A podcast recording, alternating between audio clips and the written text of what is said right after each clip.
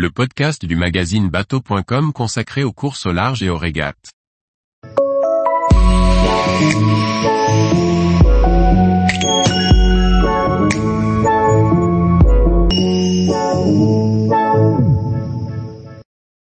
Le Vendée Globe s'invite dans les albums Panini, pour les collectionneurs fans de voile.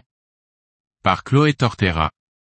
Le Vendée Globe, prestigieuse course autour du monde en solitaire, fait son entrée dans la collection Panini. Pour la dixième édition de l'Everest des mers, le leader des images autocollantes sortira dès septembre 2024 un album et des vignettes dédiés à la course. Pour la première fois de son histoire, Panini, leader mondial dans le domaine des images autocollantes et des cartes à collectionner, va sortir un album dédié à un événement de voile, déjà présent dans le monde du sport à travers le football, le rugby ou encore le cyclisme, Panini ajoute une corde à son arc avec le Vendée Globe.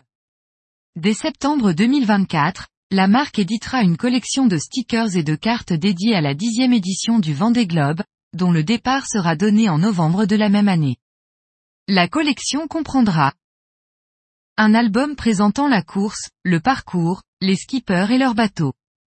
Petits et grands pourront également y découvrir l'environnement et les conditions que rencontrent les marins qui font le tour du monde en solitaire sur leurs IMOCA de 60 pieds.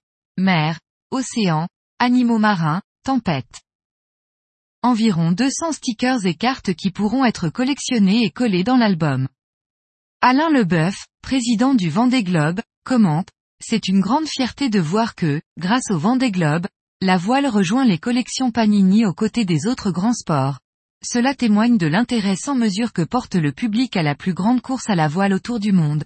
Je suis convaincu que cette nouveauté 2024 fera le bonheur des petits et grands et renforcera encore un peu plus la popularité de notre événement.